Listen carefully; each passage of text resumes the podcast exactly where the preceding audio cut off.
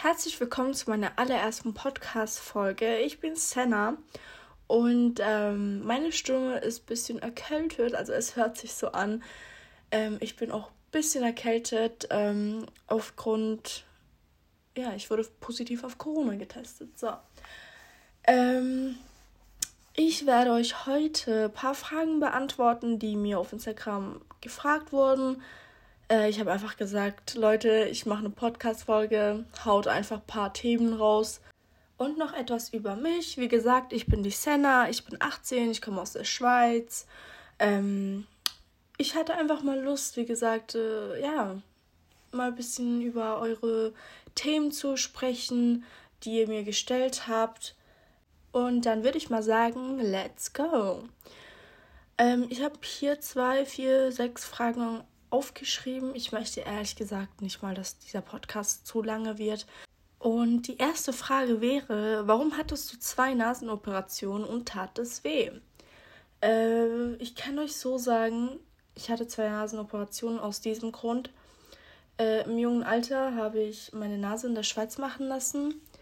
Ähm, die Nase hat mir gar nicht gefallen. Sie war genau wie eigentlich davor. So, es hat sich gar nichts geändert. Vielleicht ein bisschen war der Buckel weg, aber es hatte immer noch einen Riesenbuckel. Also es hat sich nicht so viel verändert. Ähm, und bei der zweiten, also ich war halt mit der ersten nicht zufrieden, deswegen bin ich äh, in die Türkei äh, die zweite Nasen-OP durchführen. Ähm, also ich habe sie in der Türkei durchgeführt, genau. Und tat es weh? Ich finde, also die Nasen-OP an sich tut nicht weh, aber die Narkose hat mich persönlich verdammt äh, schlimm mitgenommen. Äh, das war wirklich eine der unangenehmsten Zeiten, die ich hatte. Und ich glaube, das würde ich jetzt nicht nochmal freiwillig machen. Ich trinke mal einen Schluck. ähm, genau. Und was ich noch sagen möchte wegen den Operationen, ich habe das Gefühl, das ist mittlerweile ein Trend geworden. Kann das sein? Also ich hatte die Nasen-OP gemacht, als es noch nicht ein Trend war, weil dieser Trend läuft ähm, seit einem Jahr vielleicht, anderthalb Jahren und Nasen-OP hatte ich schon, ist schon eine Weile her. ähm, genau. Es ist, also ich finde es traurig, weil sogar zum Beispiel meine kleine Schwester, die ist 13, die kommt schon jetzt an und sagt, ja, ich möchte mit 16 meine Nase machen lassen. Ja, hä, warum denn? Wie, wie kommst du jetzt aus dem Nix daraus, äh, darauf? Ja, alle machen die Nasen. Die haben alle so eine schöne kleine Nase. Und es ist so traurig. Also, ich finde es richtig schade. Ähm, und viele, viele äh, Ärzte machen halt wirklich nur diese eine kleine Nase und denken nicht mal daran, ja, passt denn diese Nase zu diesem Gesicht? Also ich empfehle euch wirklich zu einem Arzt zu gehen, welches euch sagt, guck, ich mache eine Nase, die zu deinem Gesicht passt. Und nicht irgendeine Nase, die dir jetzt gerade gefällt. Genau. Dann die zweite Frage, deine Meinung zu Fake Friends und hattest du damit Erfahrung? Ich persönlich hatte wirklich gar nicht bis kaum Erfahrung mit Fake Friends. Ich habe darin, also dabei viel Glück im Leben gehabt. Ich hatte nie irgendwelche falschen Freunde, die mich auf den falschen Weg geraten hatten ähm, oder keine Ahnung, mir nicht gut getan haben. Ähm, aber ich höre sehr, sehr oft von meinen Freundinnen, was deren Freunde ihnen so tun. Und da frage ich mich, Leute, warum tut ihr euch das an?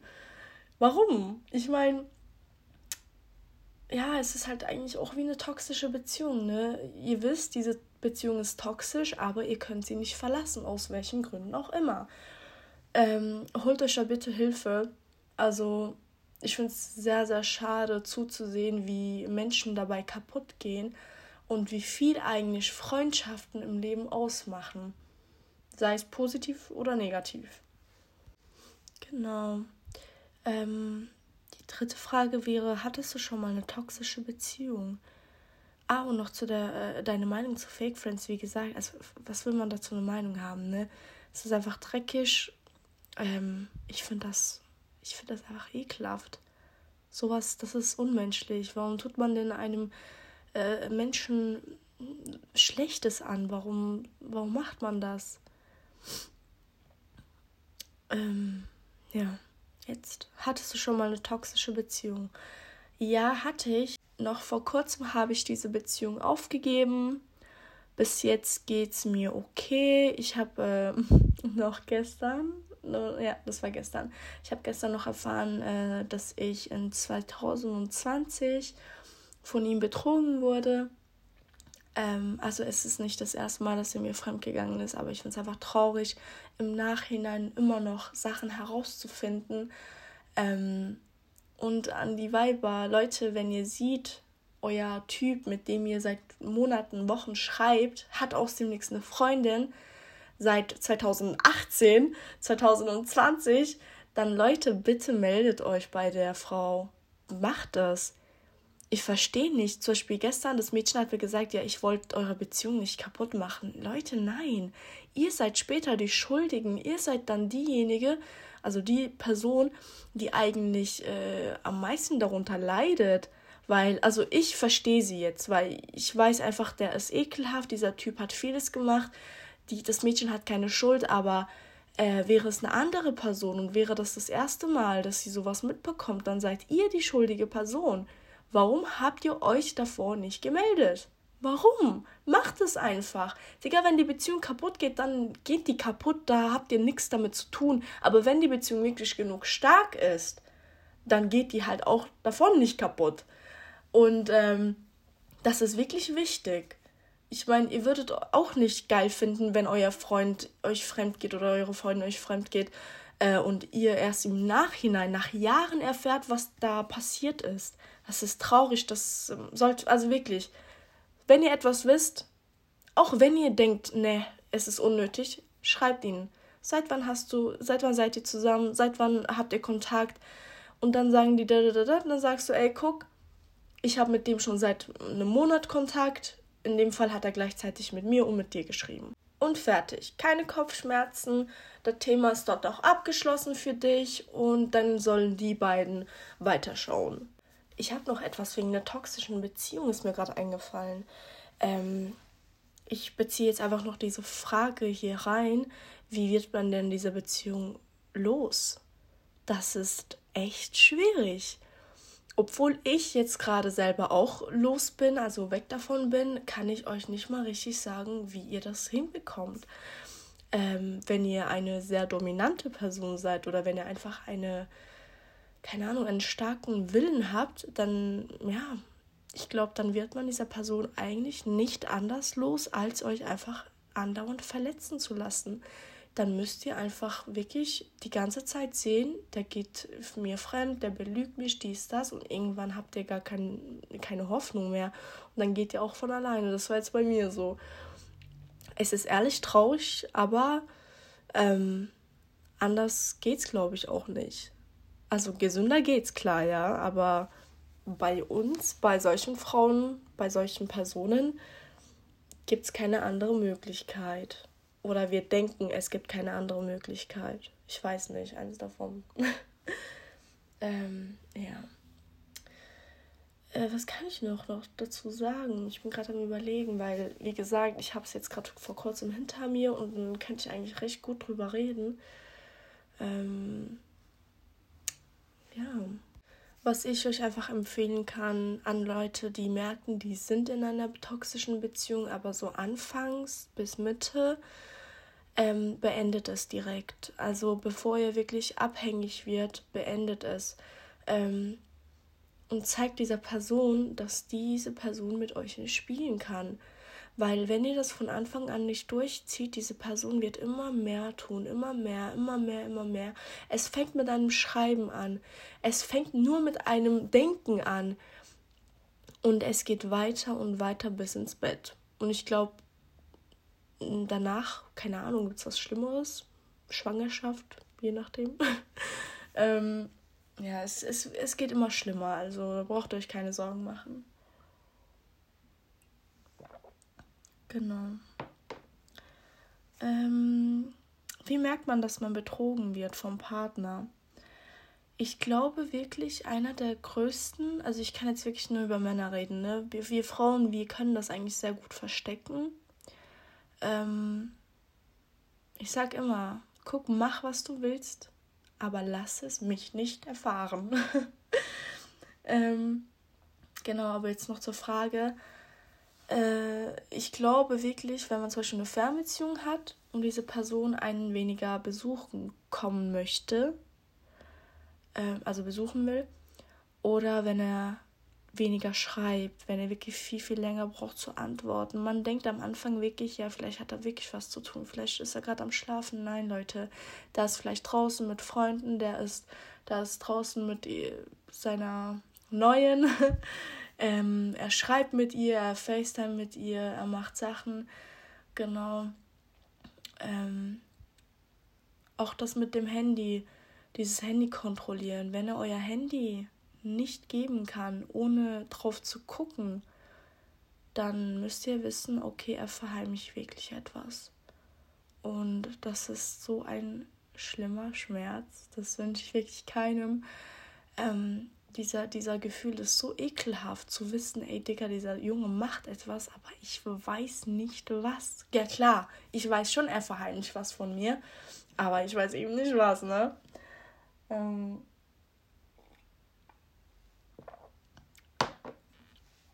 Ja, ich glaube, man merkt eigentlich bei Männern schon schnell, außer die sind wirklich professionell, aber bei denen merkt man das schon schnell. Ähm, und was ich euch noch empfehle, überall einfach Profilbild mit euch, weil irgendwann wird euch jemand anschreiben und sagen, ey, bist du mit dem, dem, dem zusammen? Also bist du mit dem zusammen? Und ähm, dann kommt auch alles raus. Also meine Lehrerin hat immer damals gesagt, eine Affäre kommt heute oder morgen raus. Es kommt immer raus. Immer. Sei es heute, sei es in fünf Jahren, sei es in 20 Jahren, es wird herauskommen. Deswegen macht euch da keine Gedanken. Wenn ihr merkt, ihr wird belogen, ihr wird betrogen, dann redet mit jemandem drüber. Und wenn es gar nicht mehr geht, wenn es wirklich euer Kopf auseinander nimmt, dann, keine Ahnung, Beziehungspause. Äh, also klar, ihr müsst erstmal kommunizieren mit eurem Partner, ne? Das müsst ihr nicht vergessen. Ich meine, es könnte auch was anderes sein, ich weiß nicht. Aber bei meinem Fall jetzt kann ich halt wirklich nur über das Betrügen reden. Ja. Und das mit dem Profilbild. Wenn ihr äh, immer wieder Handy nehmen dürft, aber er das Profilbild nicht ändern möchte, mit euch, also ein Bild von euch beiden, süß, dies, das. Und wenn er sagt, nee, das will ich nicht. Ja, warum willst du denn das nicht? Ja, meine Jungs, ja, meine dies. Nein, Leute, der schreibt hintenrum mit Frauen. Das habe ich halt auch erst später gemerkt. Weil meiner hat halt immer gesagt, ja, meine Eltern. Ja, warum denn deine Eltern? Ja, die wissen noch nicht, dass wir zusammen sind. Also, dass wir wieder zusammen sind. Und ich habe halt wirklich geglaubt, weil die Eltern waren halt wirklich sehr hm, ja, streng. Und ich habe das geglaubt, ja, aber Leute, einer, der euch liebt, der nimmt sogar seine ganze Familie vor sich. Ähm, sollte man nicht, muss man nicht, aber Männer machen das. Also da sind Männer viel, viel härter unterwegs als wir Frauen. Mm, ja. Dann liebt man sich nach Operationen und allgemein, also Eingriffen mehr. Ähm, es ist schwierig, das zu beantworten. Ich weiß, dass es äh, beim Gewichtsabnahme anders ist als Operationen und Eingr also allgemeine Eingriffe. Ähm, weil ich habe halt wirklich sehr, sehr oft von Freundinnen mitbekommen, die 20, 30 Kilo abgenommen haben, dass sie immer noch in deren an, also in deren alten Körper noch drin gefangen sind. Sie fühlen sich immer noch übergewichtig, obwohl das gar nicht der Fall ist. Aber die sind in so einer kranken Psyche gefangen, also gefangen. Ähm, das ist echt krass. Also bei der Gewichtsabnahme ist das wirklich so. Man fühlt sich nicht schöner, nicht wohler. Man ist einfach, ja, man hat abgenommen, fertig. Aber das ändert nichts an deren Gefühle und an deren Selbstbewusstsein. bei Operationen und ähm, also Unterspritzungen, da finde ich, fühlt man sich schon ein bisschen wohler. Also ich habe jetzt zum Beispiel meine Lippen machen lassen als allererstes und ich habe mich danach so wohl gefühlt. Ich habe mich danach wirklich super gefühlt. Mir ging es psychisch viel, viel, viel besser. Und wenn, wenn das wirklich der Fall bei euch ist, dann macht es. Und denkt euch nicht, ja, aber dann bin ich unnatürlich, ja, aber dann denken meine, denkt meine Familie anders. Also jetzt vor allem bei ausländischen Familien, ne? Ähm, die denken ja immer, boah, wenn die einen Eingriff haben, Weltuntergang. nee, Leute, aber wie gesagt, äh, wenn ihr euch damit besser fühlt, dann macht es. Ähm, ja, man kann, also es gibt eigentlich fast nichts Negatives daran. Und ja, ähm, nach meiner Lippenunterspritzung habe ich gesagt und nach meiner Nasen-OP, also de, ich bin jetzt wirklich komplett zufrieden mit meinem Gesicht. Aber ne, ich würde noch gerne mein Gesicht bisschen, wie sagt man dem? Mein Gesicht ist recht rund und ich würde es gerne so nicht oval, sondern halt ein bisschen markanter machen, so mit den Wangenkno Wangenknochen und dann noch Jawline, meine Stimme geht weg. Och Gottchen. Ich hoffe, meine Stimme hält es noch aus bis äh, zum Ende. Äh, genau, ja, einfach das Gesicht ein bisschen markanter haben. Das wünsche ich mir noch. Aber im Moment bin ich zufrieden und ich lasse mir noch ein bisschen Zeit. Genau, und dann gucke ich mal weiter. Ähm, hier habe ich noch eine letzte Frage, die ist wirklich sehr, sehr spannend. Ich weiß gar nicht, wie, wie, wie das damit gemeint ist, die Frage, aber wir werden es jetzt gleich herausfinden. Äh, wie baut man Vertrauen auf bei Fremden? Ich nehme mal an, das ist damit gemeint, wenn man zum Beispiel sich mit neuen Menschen trifft, mit, also neue Menschen kennenlernt, ähm, wie man mit denen halt so über private Sachen reden kann und wie diese Person einen Sachen anvertrauen kann. Und ich kann wirklich darüber sehr, sehr stolz sagen, es sind sehr viele Menschen, die mir Sachen anvertrauen und halt wirklich immer wieder sagen, normalerweise vertraue ich eigentlich keinem diese Sachen an, aber dir vertraue ich jetzt irgendwie, keine Ahnung wie. Und ich glaube, also ich habe letztens noch drüber sogar überlegt, äh, wie, warum? Warum ich? Warum vertrauen Menschen mir so stark? Ich meine, ich bin ein ganz normaler Mensch, ich höre zu. Und dann hat es bei mir Klick gemacht ich höre zu. Und viele Menschen hören eigentlich gar nicht zu. Sie denken, sie hören zu, aber selten. Sie merken eigentlich gar nicht, sie hören gar nicht zu. Sie, sie reden eigentlich halt dabei meistens über sich oder sie, sie ignorieren eigentlich das, was diese Person einen anvertraut. Ähm, ja, genau. Also, wie gesagt, Leute erzählen mir etwas und ich höre zu, höre zu, höre zu, höre zu und Menschen lieben Menschen, die einem wirklich voll interessiert zuhören. Und dann kommt immer mehr raus, immer mehr, immer, immer, immer mehr. Ähm, und ich glaube eigentlich, das ist so dieser einzige Trick bei schwierigen Menschen Vertrauen aufzubauen. Hört zu, guckt die wirklich in die Augen rein und hört zu. Sagt, ja, hört einfach wirklich zu. Äh, stellt euch äh, in die Situation rein. Ähm, ja, ich glaube, das ist eigentlich so das, was man machen kann. Ansonsten, keine Ahnung, weiß ich auch nicht. Aber ich habe jetzt letztens einfach drüber so nachgedacht und ich glaube, das ist so mein, das ist jetzt kein Trick, aber halt meine Methode, äh, Menschen, bei Menschen Vertrauen aufzubauen. Ähm, genau. Ich bin gerade noch am Überlegen, über was ich reden könnte. Also ich bin auf jeden Fall ein sehr, sehr kritikfähiger Mensch.